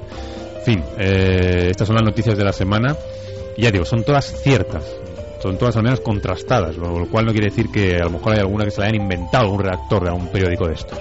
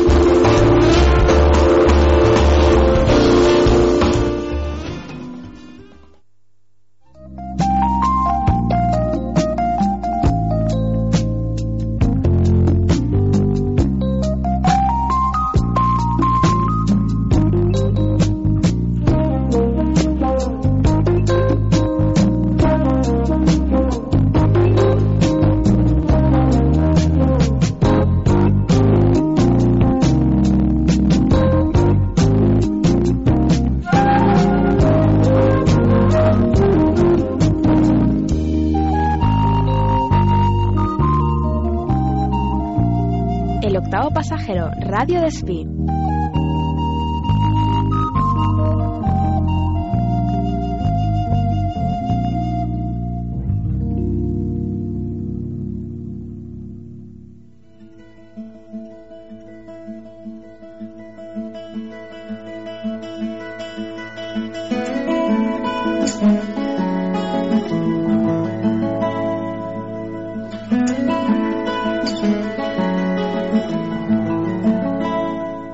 Señor Crick, usted oye una voz que le habla. No, no a mí, sino sobre mí. De alguna manera estoy involucrado en una especie de cuento, como si fuera un personaje de mi vida. Pero el problema es que la voz va y viene, como si hubiera otras partes de la historia que no me cuenta. Y necesito saber cómo sigue antes de que sea tarde. Antes de que el cuento termine con su muerte. Sí. Señor Crick, lamento parecer un disco rayado, pero eso es esquizofrenia. No parece un disco rayado, pero sencillamente no es esquizofrenia. ¿Qué pasaría si fuera cierto? Hipotéticamente hablando, si, si formara parte de un cuento, de una narración, aunque solo fuera en mi mente, ¿qué me sugeriría hacer? Que se medicara bajo prescripción médica.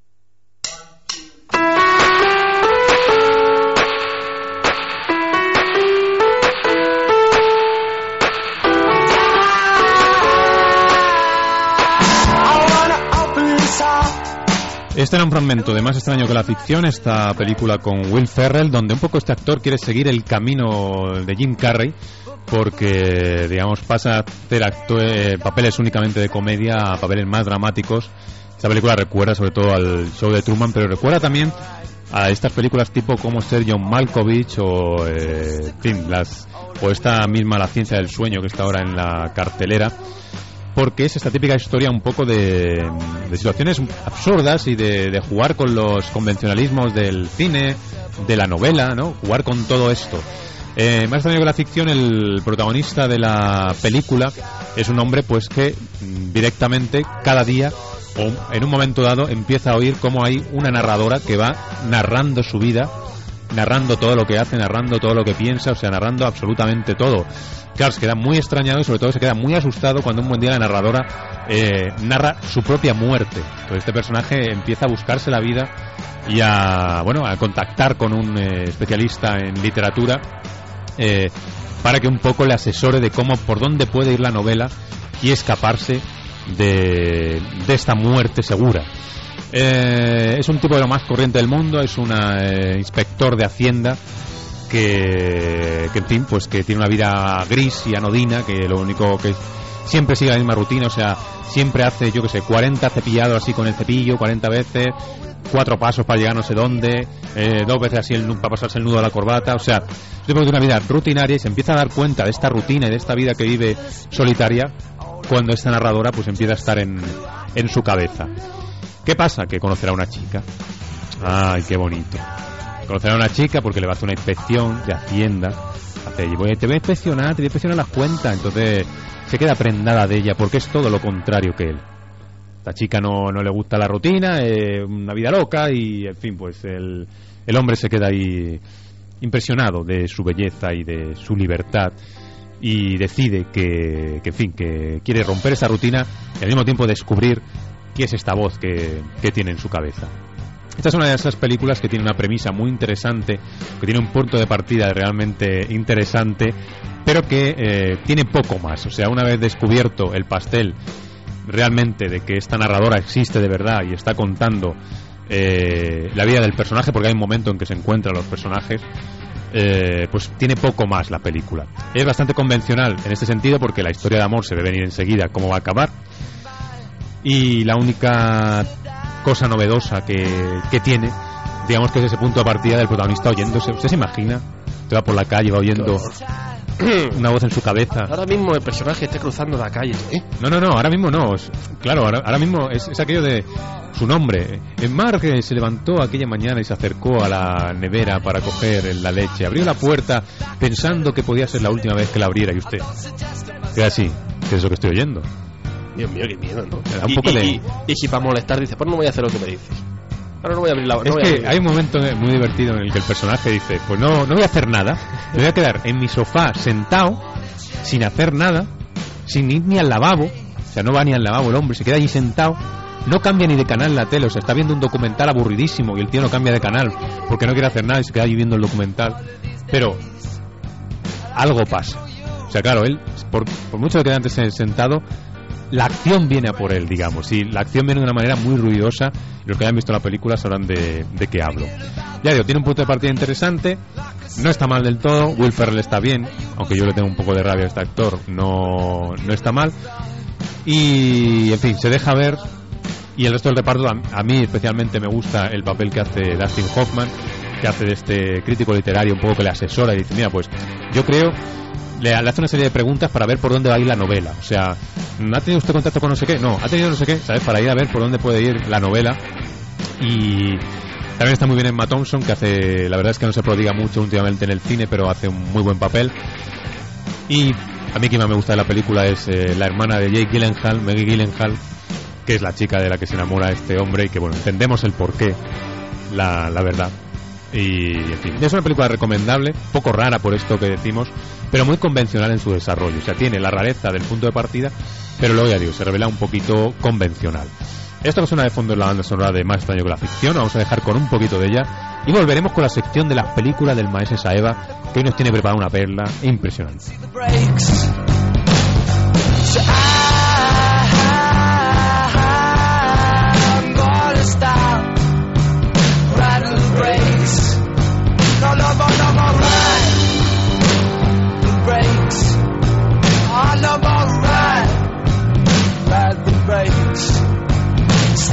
Gonna see mistakes.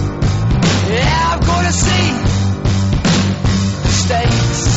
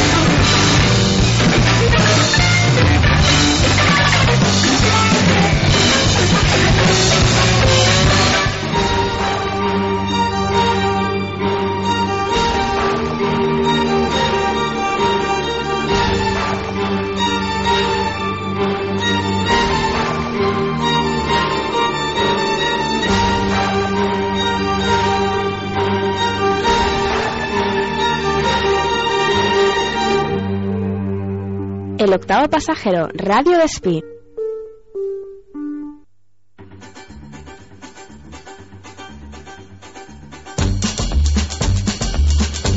La peli del Saeva. Muy bueno, muy La bueno. peli de Maese Saeva. Oh yeah. Bueno, ¿qué nos trae usted esta semana? Porque recordemos que la, la inauguración de esa sección fue impresionante con los caballeros de la moto. Bueno. Ed Harris ahí con su, su, su gato acostado en la cabeza también. Y, en fin, ¿qué nos trae hoy? Bueno, pues el actor que tocamos en esta sección no es otro que Lance Her Henriksen. Henriksen. Henriksen, no, Ah. Henriksen, algo así. ¿Quién es este hombre? Pues más conocido por su papel de androide en Aliens Regreso, llamado Bishop. Un actor pues que ahora no es que esté en sus mejores momentos, No. ya que casi todo lo que he podido encontrar ahora mismo de él o son trabajos de doblaje de series de animación o de videojuegos. Pero nada más. Yo no recuerdo la última película que vi de este hombre. No, la verdad es que no. ¿Y qué películas preguntáis que he cogido de este actor? ¿Qué película? Aliens. ¿Cómo que no? La película se llama Pumpkin, Pumpkinhead. ¿Eh? Y de, ¿eh? O más conocida en España como Pacto de Sangre. Pacto ver- de Sangre. Ya veréis por qué. Está dirigida por Stan Winston.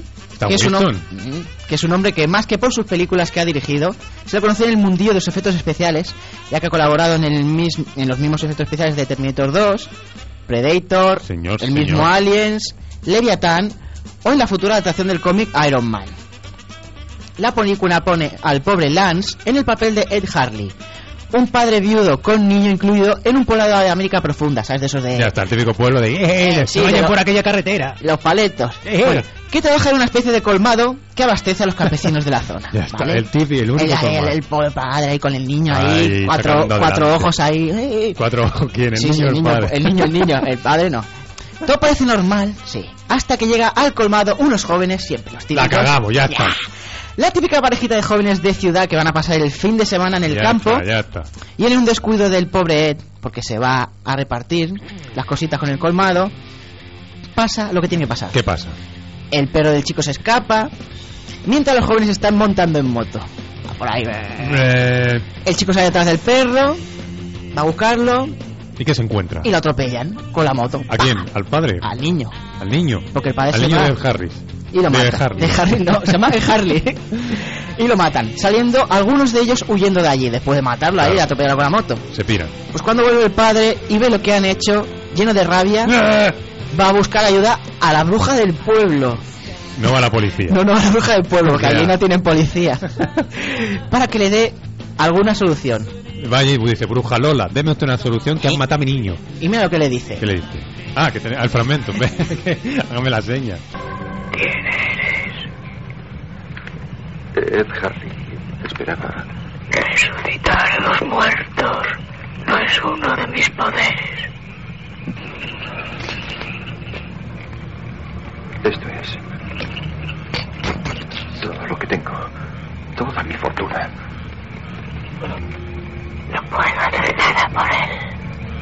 Cuando era joven, He dicho que no puedo hacer nada por él. yo lo vi. ¿Qué? ¿Qué es lo que quieres hacer, Harley? Dilo. Dilo. Dilo. Cuando era joven, la gente hablaba de usted. Decían que podía hacer cosas. Que si un hombre agraviado venía a verla, usted llamaba a ese ser en nombre de ese hombre y el hombre era vengado. Lo que me pides tiene un precio muy alto. Han matado a mi hijo. Le atropellaron y luego huyeron. Dios mío. Y lo que hace es invocar a Pumpkinhead. O lo que es lo mismo, en español, el cabeza de calabaza. ¿Eh? Ese no era Jack Skellington. pues no. Ah.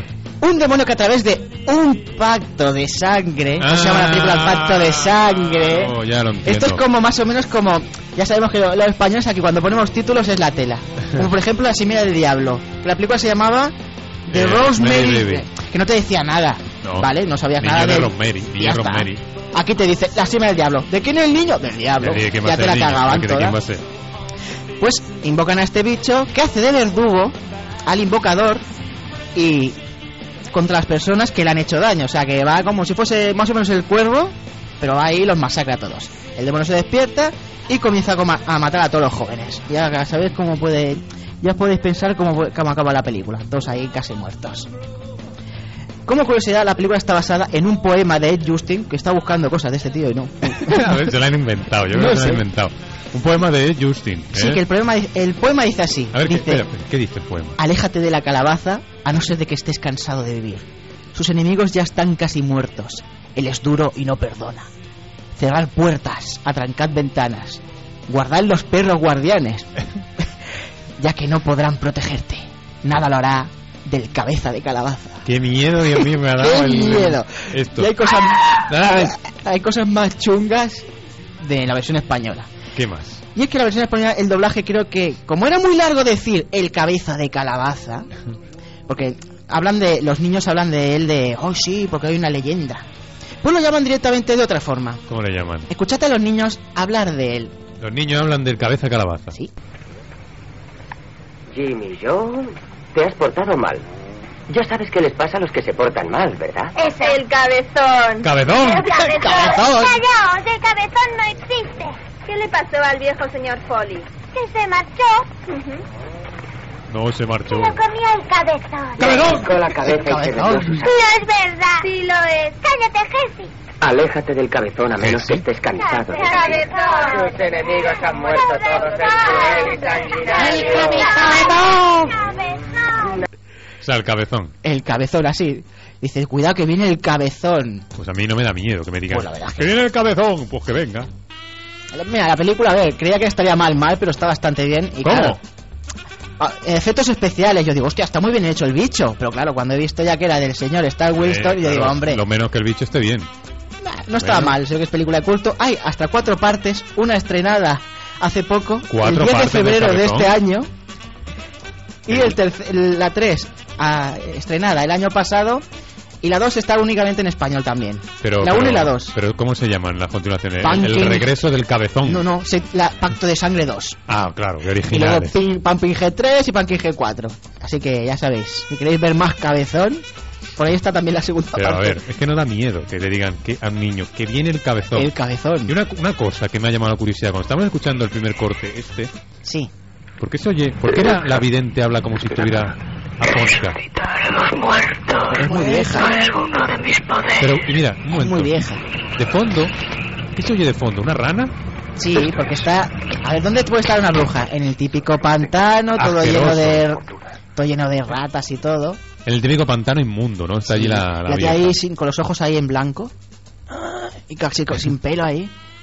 Sigo pensando que este Ed, Ed Harley este tenía que haber ido a la policía. Pues no, el tío dice, ¿dónde vamos? Pues aquí a la bruja. Y le habló con otro y dice, oye, ¿dónde vamos? ¿Dónde vamos? A la bruja. Pues ya sabes. Pero un momento, que esto hay algo que no me cuadra. ¿A usted le ha gustado la película? O sea, yo pensaba que aquí traía usted película Sí, inmunda. pues inmunda. A ver, me ha gustado el bicho, de hecho. Yo digo, hasta aquí se da un, un bicho ahí el cartón. Yo digo, el cabeza calabaza, el cabeza calabaza. Y yo, Dios mío, ¿qué puede salir aquí? Y usted vio el cabezón y dijo, coño, pues está Sí, guapo. pues el está bien, está bien, mejor que motorista fantasma. posiblemente, posiblemente. Bueno, pues muchas gracias, señor Saeva, que nos ha traído aquí otra perla de su videoteca y de videoteca particular. ¿Qué tiene usted preparado próximamente? Pues no sé, ya veré, a ver. Ya buscaré alguno, algo, otra víctima, otra Thor víctima. Pero hay. se llamará también Harley, el protagonista No, es Harry. no. Aunque hay una película por ahí también, que Ay, los ay, protagonistas Ay, es una familia que se llama Potter. Uy, los Potter. Y curiosamente el hijo se llama. Harry. Sí. Harry Potter. Dios mío. Incluso sale una gorra del Betis. No sé si hace Eh, la de eso. Va para la cinta. Sí, sí. ¿Cómo que sale una borra del Betis? Una película que es americana y sale un tío con la gorra del Betis. Seguro Y que es- del... Ah, eh, a ver. Os lo juro. Saeva. Seguro que es del Betis. Sí. Pero ¿cómo ser del Betis? Te ¿No lo- de un equipo de fútbol No, americano, no. blanco? Te lo juro. Y le llevaré aquí la foto. ¡Todo la acabose! ¡Dios mío! ¡El Betis! ¡El Betis en el cine! Bueno, señor Saeva, esperamos que nos traiga usted otra magnífica película próximamente. Así será. La audiencia está esperando ya, ansiosa. A ver si puedo colgar a la ficha de la película y todo ahí en el foro para que la puedan ver. Muy bien, muy bien.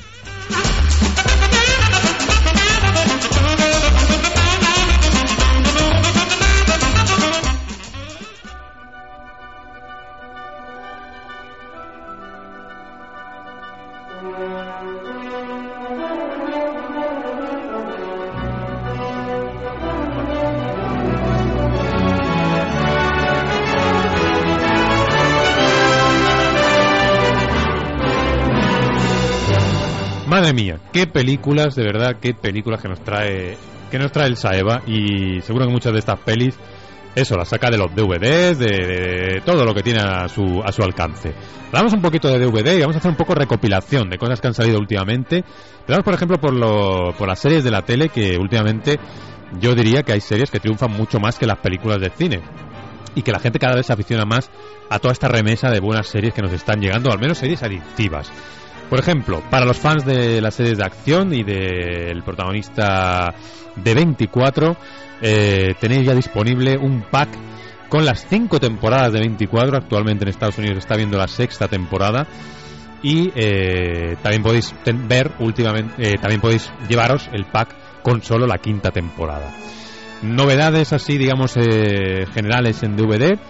Eh, tenéis una peli de, de intriga a la francesa con Sophie Marceau de protagonista, que no estaba mal, a mí me gustó bastante, y se llama El secreto de Anthony Zimmer. Es una, una peli de, de esta con sorpresas y con personajes que no son lo que parecen, que se estrenó, si no recuerdo mal, en verano.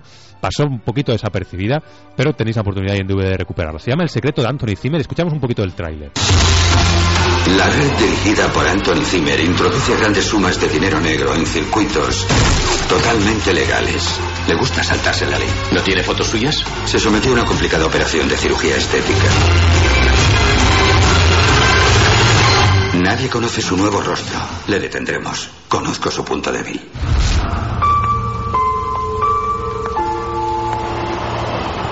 Ah, y su punto débil. Su punto débil es una mujer, que Sophie Marceau, que le aborda en el tren y le dice unas cositas y unas cosas que lo vuelven loco. Anthony Zimmer lo vuelven completamente loco. Más películas, una de terror, eh, también con sorpresa final, con Sissy Spacek y Donald Sutherland de protagonistas, se llama Maleficio y aparece en DVD con una edición sencilla y una edición especial.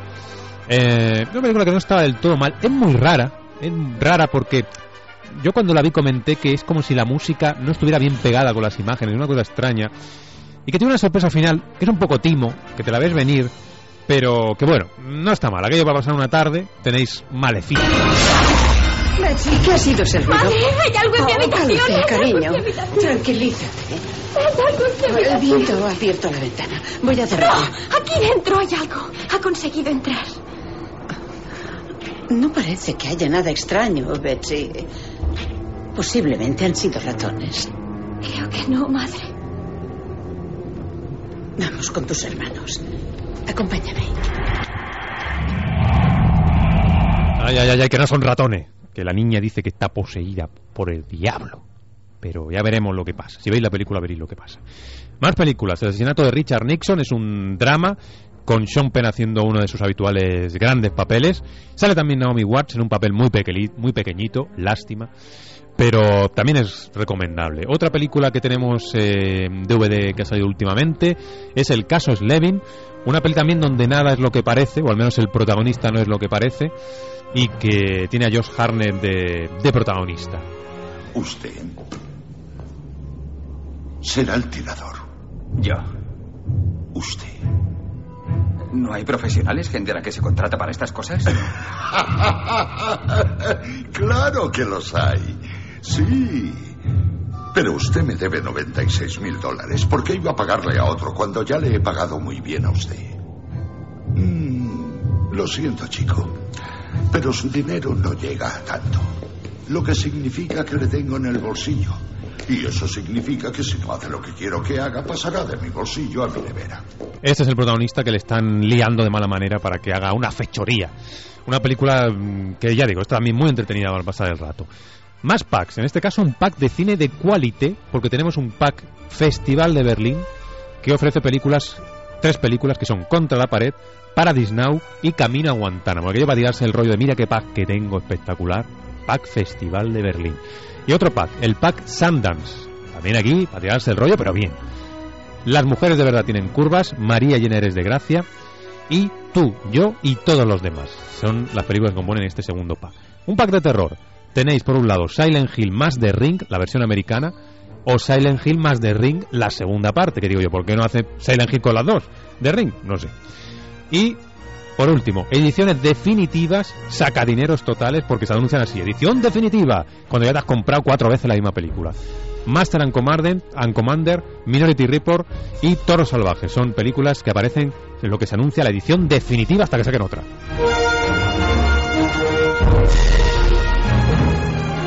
Y acabamos con las pelis de la tele. Las pelis de la tele donde tenemos hoy sábado en Antena 3 la versión de Tim Burton del Planeta de los Simios, que no gustó a casi nadie, pero ahí la tenéis a las 10 y cuarto de la noche. El lunes, una peli también con muchos premios, con una gran interpretación de Philip Seymour Hoffman, Truman Capote, pero que me pareció un poquito lata. ¿eh? Tenéis en Canal Plus a las 10 el lunes. Y cerramos el repaso televisivo a las pelis de la semana. El viernes en Canal Plus se estrena Volver, la peli de Almodóvar.